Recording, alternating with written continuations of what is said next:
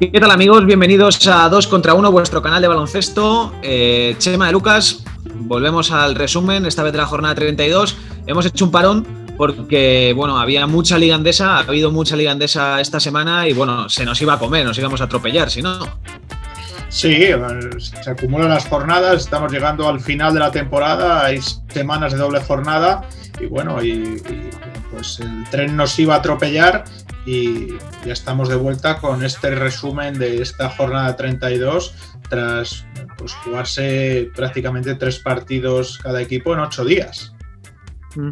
Una jornada 32 en la que han pasado muchísimas cosas, eh, sobre todo fuera de, las pistas. Además, bueno, vamos a, recapitular. Eh, se han aplazado dos encuentros por tema coronavirus, el UCAM Murcia, Moraván Candorra y el Retail Bilbao Basket, Urbas Fuenlabrada.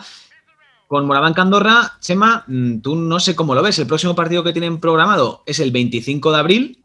Contra el Barça. Y a partir de ahí, y a partir de ahí hasta el 16 de mayo, si tienen que jugar todos los partidos, o sea, son nueve partidos, del 25 de abril al 16 de mayo. Eh, nueve partidos en 21 días. La semana del 26 de abril tienen dos partidos, la semana del 10 de mayo tienen dos partidos, la semana del día 3 tienen un partido. O sea, sería, mm, no sé, mm, va a, ser, va a haber que hacer un puzzle ahí interesante si quieren terminar la, temporada jugando todos los partidos, ¿no? Bueno, vamos a ver cuál es la decisión de la liga, cómo recolocan esos choques por los aplazamientos y, vamos a ver también ¿no? cuáles son pues, posibles duelos.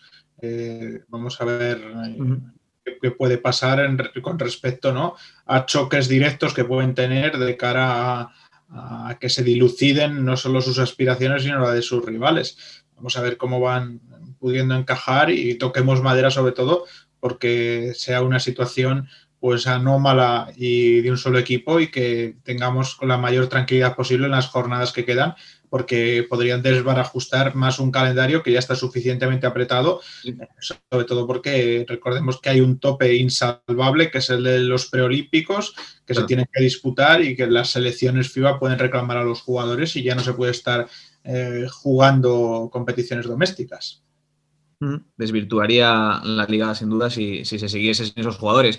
No, no es eh, desvirtuar a Ignacio, es que eh, si un jugador, mm, es decir, la, Federación Internacional de Baloncesto puede reclamar y multar a los jugadores si no dejan a sus equipos y se...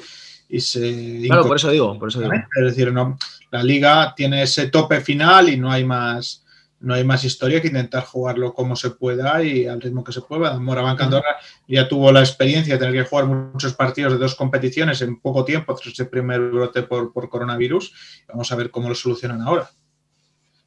Bueno, decía que ha habido noticias fuera de las canchas. Por ejemplo, Alessandro Gentile, jugador de Movistar Estudiantes, ha puesto en su Instagram, nos lo está poniendo ahora Rodri, que abandona la disciplina colegial, se va a Italia porque el coronavirus le ha pasado literalmente por encima y, bueno, pues no tiene una semana tranquila el italiano y, no puede jugar. Es, eh, lo hemos hablado mucho en los resúmenes y al final el coronavirus ataca a cada uno como ataca y, a Gentile le ha pasado por encima, Chema. Sí, sobre todo pues son esas consecuencias, esas secuelas que, no te permiten recuperarte en tiempo y forma para, seguir compitiendo y lo que le deseamos es lo mejor y que pueda volver cuanto antes a, a las pistas eh, lo que pasa es que el Movistar Estudiantes, pues bueno, eh, con esos problemas de, lesiones, ¿no? ha llegado mm. Martin Laxa, se, va a perder también el final de temporada Edwin Jackson.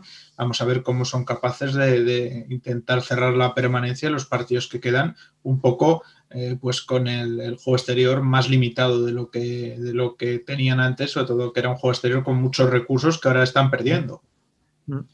Y eh, Luis Casimiro sustituye a Sergio Hernández, que ha dejado Casa de Monzaragoza por problemas personales y se ha vuelto a Argentina. Desde aquí le deseamos que, bueno, que esos problemas se solucionen lo antes posible y le podamos ver de nuevo en un banquillo, ya sea en Argentina, en España, en Europa o donde sea, pero o, dirigiendo a, la selección nacional argentina, pero que le podamos volver a ver en un banquillo, ¿no? ¿Verdad, Chema? Sí, así es, que, se pueda solucionar todo a la mayor brevedad posible y que le volvamos a ver dirigiendo, que es donde nos gusta ver a los entrenadores, en los banquillos, porque es su hábitat natural. Bueno, nos metemos ya en el resumen de la jornada 32. El primer partido del Fútbol Club Barcelona 97, 89 Baxi Manresa. Un partido muy disputado. Te leía en Twitter que para el que no hubiese visto mucho a Moraban Candorra, que se pusiese el partido contra el Barça porque estaban dando toda una lección de cómo compartir el balón y, de juego en equipo. Y, así es, ¿verdad, Chema? 21 asistencias el equipo de Pedro Martínez, un día más en la oficina. Y, bueno, jugadores como Frankie Ferrari 5, eh, bueno, pues, pues es que al final comparten mucho y muy bien este, el balón. Sí, sobre todo, ¿no? Yo creo que, bueno, pues que es un equipo que no, eh, que no se viene abajo, que, es capaz, ¿no? De, también, pues, eh, navegar ante las adversidades que ha tenido con esa lesión importante del máximo asistente de la Liga Endesa, como es Dani Pérez, esa marcha también por problemas personales de Matt Janin a los Estados Unidos. Y, bueno, y pese a eso, pues, eh, pues bueno, ya, sabemos todo el potencial que, tiene el Barça. Eh, y, bueno, y no se vinieron abajo frente al, eh, al empuje blaugrana eh, cuando llegaron a ponerse pues 16 puntos por debajo con aquel 70-54, reaccionaron con un parcial de 5-13 para el 75-67, luego volvió a estirar el Barça, pero es que a 5 minutos del final estaban a 7 puntos, 87-80. Eh, yo creo que eh, partido de mucho mérito para los visitantes, que además de esas bajas de las que hablábamos, pues Guillén Joe le ha costado volver por esos problemas de lesiones, Baulet jugando con esa máscara por la operación de, su mandíbula. Y, bueno, y Pedro Martínez, pues que sigue sumando efectivos. Vamos viendo, ¿no? Como en las últimas jornadas cada vez está mejor Jan Kubasima, eh, viene a hacer dos de sus mejores partidos en la Liga Endesa, Dani García, y brillando. bueno, frente, frente a un Barça en el que vimos, pues probablemente la versión más mejorada de Pau Gasol eh, con 13 puntos, un buen Mirotic con 16 y Brandon Davis con, con 21. Oye, 13 puntitos de Pau Gasol en 10 minutos. Bueno, la cuestión es que Pau no ha perdido, esto es como montar en bicicleta, no ha perdido el touch, eh, sigue manteniéndolo y bueno, y en ciertas situaciones pues esos tiros de media distancia, esas bombas, eh, sigue anotándolas con, mucha comodidad y vamos a ver qué puede aportar de cara al playoff de Euroliga o, si también ejerce un poco de refresco de sus compañeros en la competición doméstica, porque esos cuartos de final frente al Zenit de San Petersburgo van a ser bastante exigentes.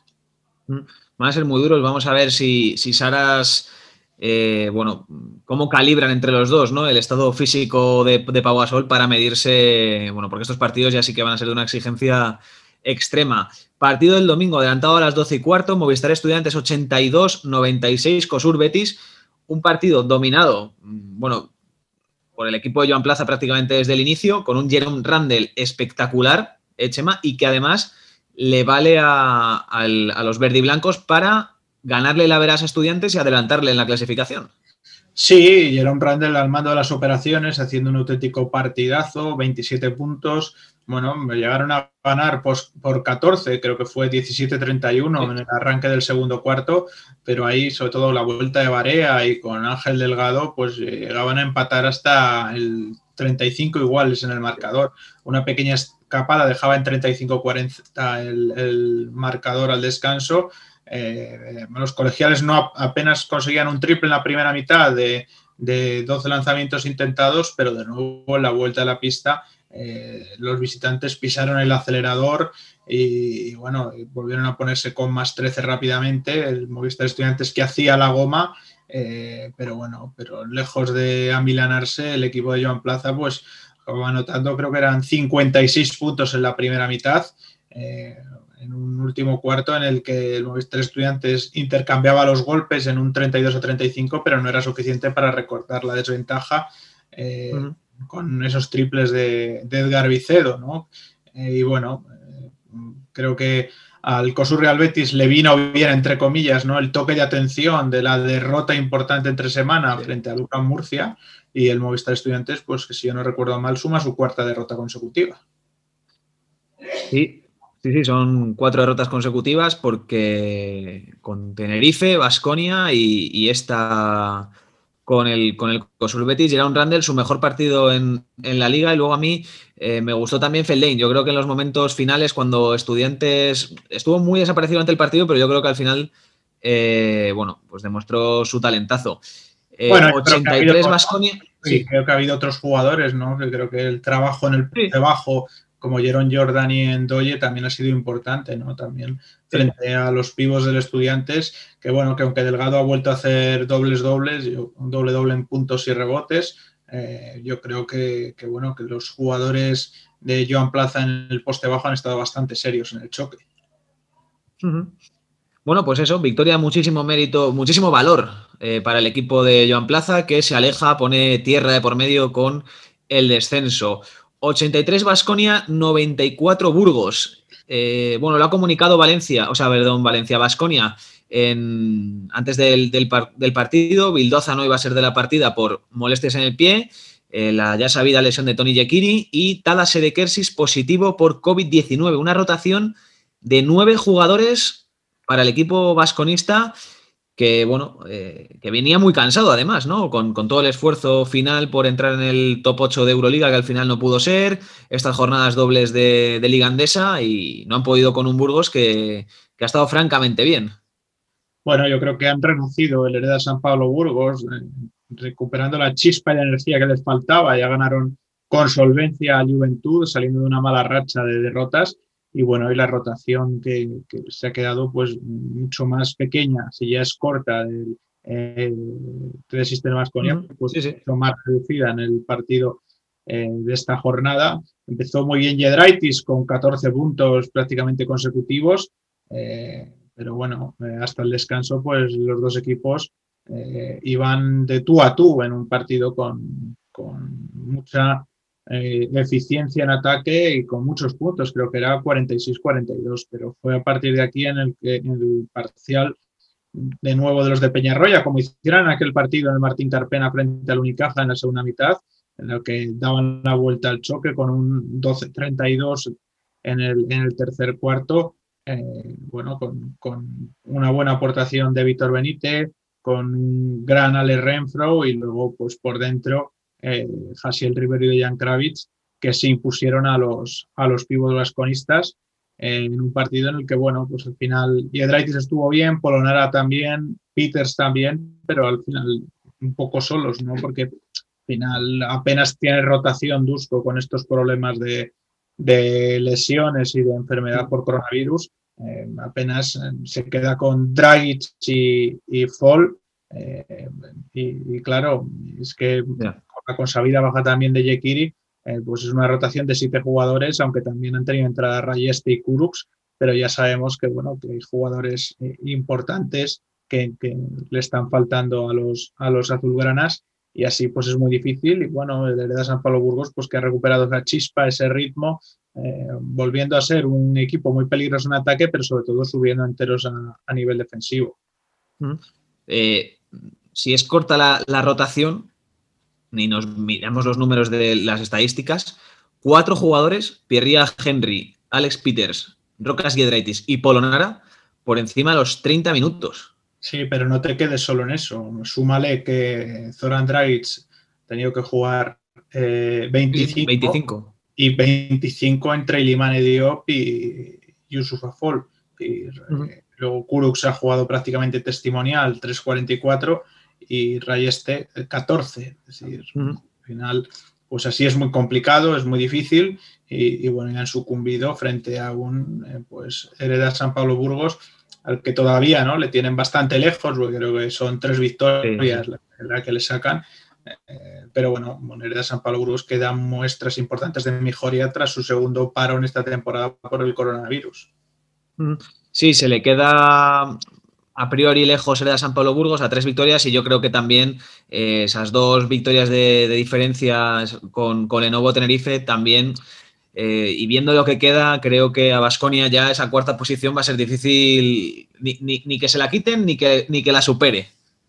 Sí, además, bueno, vamos a ver qué pasa en las próximas jornadas. El, Lenovo Tenerife es tercero, que le saca dos triunfos al, al TD Sistema Basconia eh, lo que pasa es que el T de Sistema Asconia, si no recuerdo mal, le tiene ganado la Veras al nuevo Tenerife porque le ganó los dos partidos. Vamos a ver qué pasa, si, si, consiguen, ¿no? Eh, pues ahora que tienen una semana algo más tranquila, recuperar alguno de, eh, sobre todo esos problemas en el pie de Luca Vildoza, eh, pueden recuperarle y sumar a la causa y estar un poco más tranquilos eh, de cara a, esta, esta, próxima jornada. Ahora mismo esto es aventurarse. Hereda San Pablo Burgos es quinto, sexto es Valencia Basket, los dos 19-11, eh, pero un hipotético que podría darse perfectamente Vasconia-Valencia en, cuartos de final de, de los playoffs podría estar, podría estar muy bien. ¿eh? Podrían saltar las chispas, sí, señor. Sí, sí.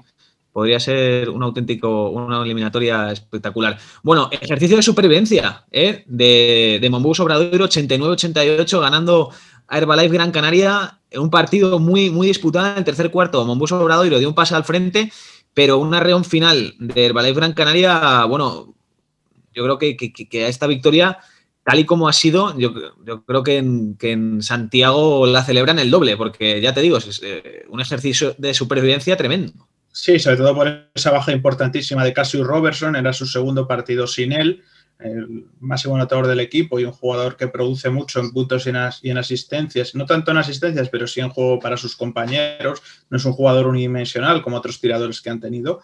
Y, bueno, y lo han sacado adelante. También siguen con esa baja de larga duración de PB Pozas. Ha sido pues Steven Enoch el que ha llevado la voz cantante en la primera mitad. Llevaba 15 de los 38 puntos del Monbus Obradoiro eh, al descanso. Eh, el Balay Gran Canaria llegó a ganar por 6 o 7 puntos en la primera mitad, pero la salida fulgurante en el tercer cuarto, espectacular y con un nombre propio que se llama Albert Oliver frente a sus ex, frente al equipo en el que llegó a ser capitán, pues eh, hizo que tocaran a, revolución en el Fontes Dosar para levantar el partido, darle la vuelta y bueno, y, hacer un espectacular tercer cuarto eh, que, hacía, ¿no? Que tras un 3 más 1 de Son Kilpatrick, eh, sobre la bocina prácticamente de, ese tercer parcial, se quedará el resultado en 70-61. Eh, bueno, apretó el, el Gran Canaria, sabedor de que está en una gran dinámica de resultados, venía de perder frente al Barça, pero creo que llevaba seis triunfos y siete partidos, eh, venía de, caer, apretó y llegó tras un triple de Javier Irán a ponerse con 84-82. Eh, a la salida de, un tiempo muerto, un triplazo de Mike Down ponía el 87-82. Ahí hubo un, par de triples de Albici que no fueron suficientes para que la victoria se fuera del, del Fontes Dosar rumbo a Gran Canaria. Y bueno, y pues, bombona de oxígeno importantísima para el Monbus Obradoiro, que salía de ese empate que se había producido por la mañana en cuatro equipos a nueve triunfos, consiguiendo la décima. Y bueno, y, yo creo que, tienen muy en la mano cerrar esa permanencia en, las próximas semanas. Sería, yo creo que ya tiene un margen más que suficiente, ¿no? Yo no sé, veo a Obradoiro ya a otras cosas. Bueno, Real Madrid 101-92 Juventud. Eh, a mí me ha sorprendido Chema, porque claro, viendo lo que tiene el Madrid la semana que viene, yo digo, bueno, pues habrá grandes rotaciones, ¿no? De Pablo Lasso, pero claro, ves, Fabián Coser 27 minutos, 35 minutos a Valde, 33 Usman Garuba, Walter Tavares 17 empezando de inicio, 21 minutos Sergi Yul. no se ha reservado Lasso. Bueno, al final también el equipo tiene lo que tiene, hay lo que hay, da lo que da y llega donde llega. El, Juventud ha empezado bien el choque, ha acabado el primer cuarto ganando por 18-24. Eh, en el inicio del segundo cuarto, Dimitrijevic hacía que la ventaja se fuera por encima de los 10 puntos. Y, bueno, entre Fabián Cosé y Usman Garuba, un partidazo que acabó lesionado, pero parece que ha sido más el susto que otra cosa, eh, con 14 puntos y 12 rebotes, pues hacían que se pusieran a 3 al descanso, 44-47. En, en, la segunda parte de la reanudación, los triples y, con 9 puntos de Brociansky, pues bueno, volvían a tomar aire, pero de nuevo Garúa y Avalde con otros dos lanzamientos de más de 6.75, eh, pues ponían el 65-72.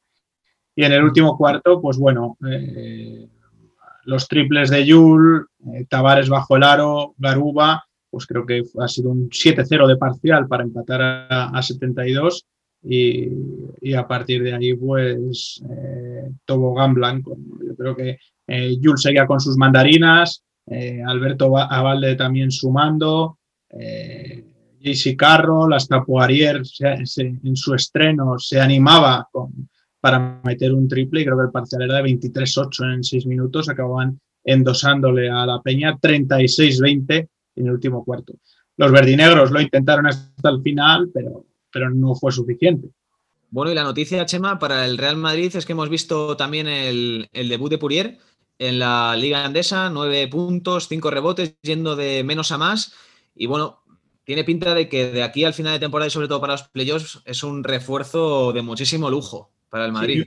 importante y si es capaz, como decíamos, de meter esos triples o algún triple de, como el que ha metido en el choque, pues lo mismo le podemos ver hasta en algún minuto compartir pista con Walter Tavares y bueno, del Real Madrid en ese partido, pues decir que es que eh, Ignacio eh, ha habido siete puntos, siete eh, jugadores, perdón, por encima de la decena de puntos al margen de Poirier que se ha quedado en nueve.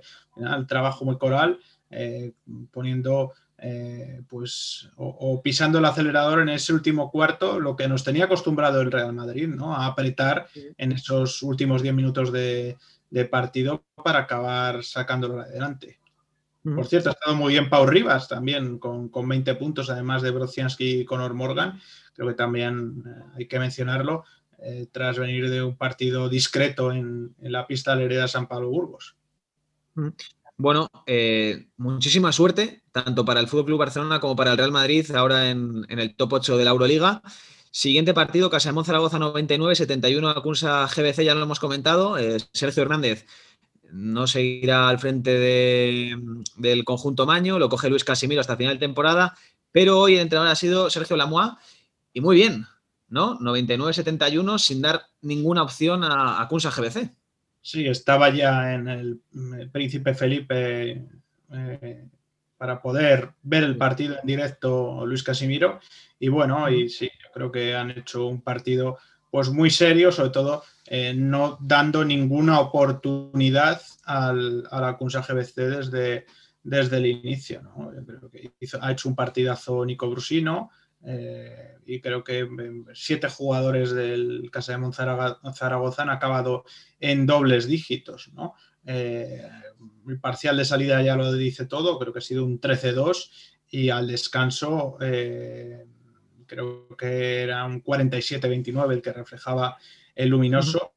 y, bueno, y victoria importante del, del Casa de Monzaragoza, sobre todo para, eh, pues para romper esa racha de derrotas consecutivas que llevaba en las últimas jornadas, creo que eran seis, y, y sobre todo, pues para intentar no quedarse en tierra de nadie, intentar sobre todo pues pelear esa décima o undécima plaza que pueden dar acceso a Europa. Ya no solo hablamos de pensar en playoff, hablamos de pensar de poder jugar la próxima Basketball Champions League, en la que, como Lenovo Tenerife y Hereda San Pablo Burgos, en la presente edición, lucharán por el título en el primer fin de semana de eh, mayo en la ciudad de Rusani y Novgorod. Bueno, como tú bien dices muchas veces, lo que te da de comer es la liga doméstica. Yo creo que al igual que Obradoiro, eh, 11 victorias me parece que tiene ya Casa de Monzaragoza con esta contra Guipúzcoa Basket, también eh, ya está otra cosa, ¿no? Mirando eso. Sí, yo, creo, que ese, ¿no? Es, la cifra que se suele, que se suele utilizar, ¿no? La de los, la de los 11, eh, la de los 11 eh, triunfos mm, es la que suele marcar, ¿no? Como el tener asegurada, entre comillas, la, permanencia. Y bueno, date cuenta que eh, Retabet Bilbao y Acunsa GBC están con siete, eh, tendrían que ganar cinco partidos eh, de aquí a lo que queda, cuatro o cinco partidos, ¿no? Eh, porque habría que ver a verás y demás. Es claro. complicado, ¿no? Lo que no has ganado en el 75%, 80% de la competición, no lo vas a ganar en, en las últimas, pues eso, seis jornadas. Bueno, y el último partido de del, fin de semana, 79 Lenovo Tenerife, 61 Unicaja de Málaga, partidazo del equipo de Chus Vidorreta, bueno, pues como toda la temporada, con un Sermarini pletórico, dominando en la zona 22 puntos, el dúo Fitipaldo Marcelino Huerta, 16 cada uno, y hemos visto el debut de Charles Jenkins, un jugador muy interesante ¿Qué, nos puedes contar de él? Yo creo que, al igual que Puriera al Real Madrid, también le puede aportar mucho a Tenerife de cara a los playoffs, ¿no? Y a esta fase final de temporada regular. Bueno, por contar algo del partido, ¿no? De inicio a fin, yo creo que la defensa del Lenovo Tenerife ha sido espectacular. Han dejado en 61 puntos al, Unicaja, por 20 puntos por debajo de, de su anotación general promedio.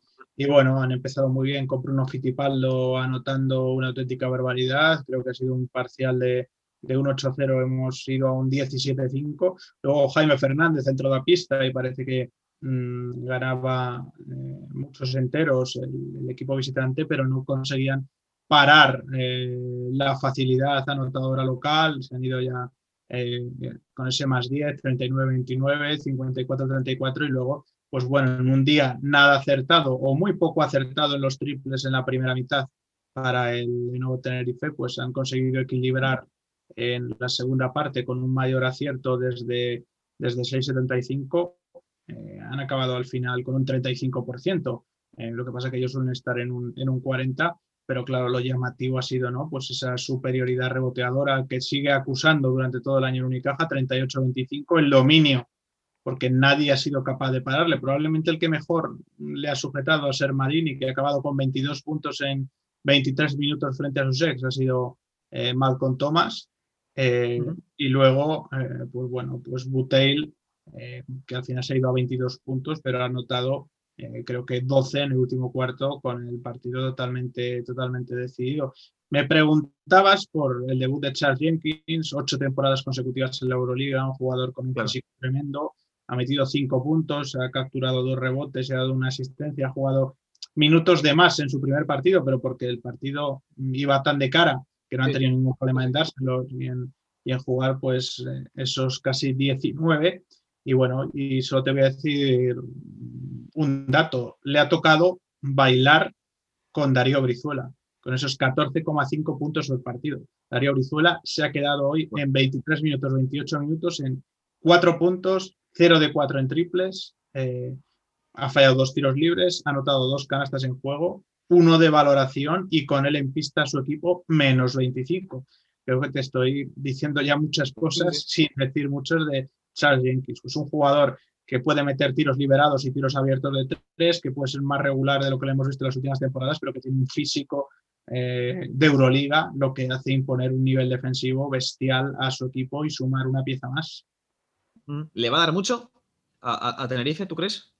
Bueno, sobre todo le va a dar un descanso importante, ¿no? Un, un, despaso, mm, un descanso importante a jugadores importantes eh, que, bueno, recordemos que Charles Jenkins no va a poder jugar la Basketball Champions League, pero bueno, han tenido ese problema de Spencer Battlefield, también estaba fastidiado en un dedo Salin y lo que le va a permitir pues es que estos jugadores puedan descansar en la competición doméstica y que luego eh, puedan jugar eh, pues esa fase final que es pues, eh, em, pues cuartos, semifinales y final, tres partidos en prácticamente cuatro o cinco días en los que tienes que estar al máximo.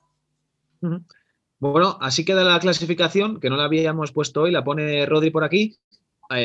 vemos ahí la pelea titánica que va a haber por la quinta y sexta posición.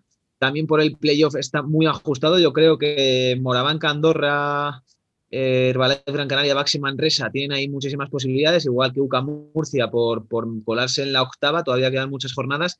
Y ahora mismo, Chema, lo que sí que la liga tiene preparadas, que las dos últimas jornadas haya horario unificado, ahora mismo es así, eh, por el descenso, esas dos jornadas no tendrían, o sea, porque me parece, corrígeme si me equivoco, Retabeti y Acunsa tienen el haberás perdido con Movistar, Betis y, Acunsa seguro con, con Urbas Fuenlabrada. Sí, pero hay un partido aplazado entre Retabet Bilbao y Urbas Fuenlabrada que, que, yo recuerde eh, tiene que jugarse en, Miribilla y además eh, el Retabet Bilbao ganó en la pista del Urbas Fuenlabrada. O sea, pero bueno, creo que es adelantar demasiados acontecimientos. Creo que las jornadas tienen que seguir adelante y, y todo se tiene que jugar. Lo que sí, pues objetivamente podemos decir, por ejemplo, el calendario del Retabed Bilbao Basket, pues un calendario eh, bastante complicado. ¿no? ya lo comentamos, sí. Ya, lo hemos comentado que, que, bueno, pues que tiene eh, duelos importantes, pero claro, también son jornadas en las que se dan resultados imprevisibles, sobre todo porque va a haber equipos europeos jugándose cosas. Eh, y bueno, y no sabemos si van a dar descanso a sus jugadores, sus jugadores van a llegar cansados, pero claro, es que al margen de ese partido aplazado del Retabay Bilbao frente a Los Fuenlabrada, tiene que visitar Valencia, recibir a Gran Canaria, que se juega el playoff, y a la de San Pablo Burgos, y luego ir consecutivamente a la pista del Lenovo Tenerife y del Real Madrid y cerrar recibiendo al Juventud de Badalona. Casi nada, ¿eh? Casi nada, sí, sí, no hay, no es como otros equipos, ¿no? Que tienen duelos directos, ¿no? Recordando a bote pronto, pues por ejemplo, creo que eh, el, bus Obradoiro tiene que viajar a la pista del COSUR Betis, que también tiene que venir a la pista del eh, Urbas Fuenlabrada. Creo que el Movistar Estudiantes tiene que Movistar Estudiantes también. Al Urbas Fuenlabrada. Es decir, al final, pues vamos a ver, vamos a ver, pero para eso vamos a estar aquí, para ir contándolo semana a semana. Eso, todavía queda mucho. Pueden pasar muchas cosas todavía. Eh, hasta aquí el resumen de la jornada 32. Vamos ya con nuestras secciones de, dos contra uno. Empezamos, si te parece, Chema, como siempre, por el quinteto de la jornada 32, que sería el siguiente. Jerome Randall en el puesto de base, eh, partidazo del jugador del Betis, con Alex Renfro, Nico Brusino, Usman Garuba y Steven Eno.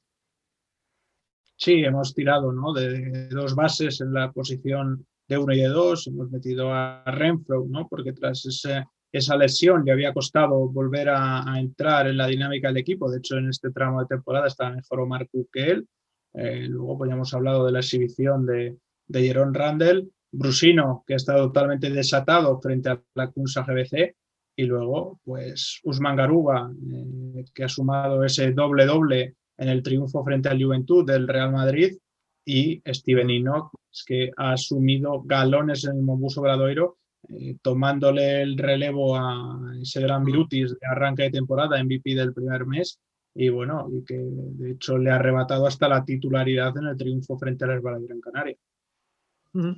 Bueno, y el MVP más Basket, el MVP más Basket, mejor jugador de la jornada 32, es el base del COSUR Real Betis, Jerome Randall, 27 puntos, 7 9 tiros de 2, 2 de 3 en triples, 3 asistencias, 31 de valoración, su mejor partido de la temporada, esta y del anterior, del ratito que, que jugó con, con Urbas Fuenlabrada. Sí, espectacular cómo ha manejado el timing de su equipo desde el arranque del partido en el Wizzing Center. Les ha vuelto totalmente locos a sus defensores, el Movistar Estudiantes. Y bueno, y es que este COSUR Real Betis, pues eh, perdió frente a Lucas Murcia estrepitosamente, pero ha sacado duelos directos importantes eh, en las últimas jornadas y, bueno, y se agarra con uñas y dientes a la permanencia y a la salvación en esta ligandesa.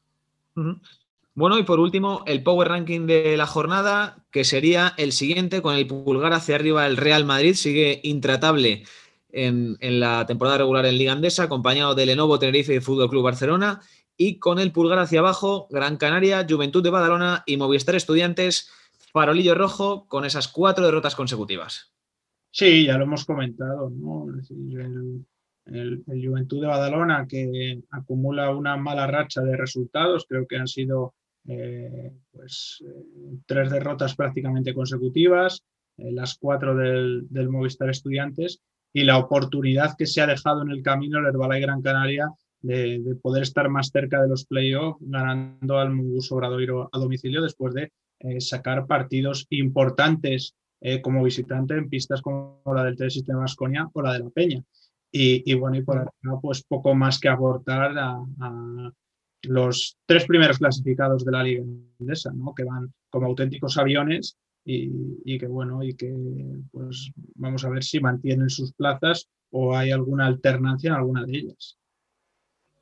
Bueno, vamos a ver qué pasa de aquí hasta el 16 de mayo, si hay movimientos, si no, eh, qué pasa por la, pelea por ajustar las posiciones del, playoff, por entrar en el playoff, el descenso, la guerra que tú has abierto ahora con el tema de la Basketball Champions League.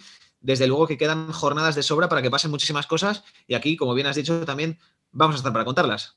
Sí, vamos a ver ¿no? los, últimos fichajes, las últimas llegadas que les podremos ver en juego, eh, no solo a Charles Jenkins, que ya ha debutado, sino a Check Diallo en el Urbas Fuenlabrada y a Tinu del Retabez Bilbao Basket. La, mm. la, próxima semana les, veremos las pistas y lo comentaremos aquí. Oye, me las has dejado votando. Eh, ¿Va a pasar algo más en el mercado o no? Bueno, yo creo que de cara a esta temporada, salvo que haya alguna lesión más importante o alguna situación extrema, extraña, yo lo veo, lo veo bastante difícil, la verdad. O sea que ya la heladería abre, abre en junio, ¿no? Sí, la, heladería se reserva, ¿no? Para, para el mes de junio, para el periodo estival. Bueno, pues hasta aquí este capítulo jornada 32 de, de 2 contra 1. Para esta semana que viene la Euroliga tenemos cositas preparadas y bueno, ya sabéis, hay que dar like, suscribirse, comentad y, bueno, a ver qué os parece. A ver qué os parece. Hemos dejado varios ah, debates abiertos. Sí, y tenemos pendiente algo importante con nuestros amigos de Mad Basket, revelar que no nos hemos olvidado de ese quién ha sido nuestro MVP del mes de marzo. Es una gran sorpresa. Bueno, habrá que verla, ya sabéis, comentad cualquier cosa, hay varios debates abiertos en el vídeo de esta jornada, os lo dejamos para vosotros y nos vemos en el siguiente 2 contra 1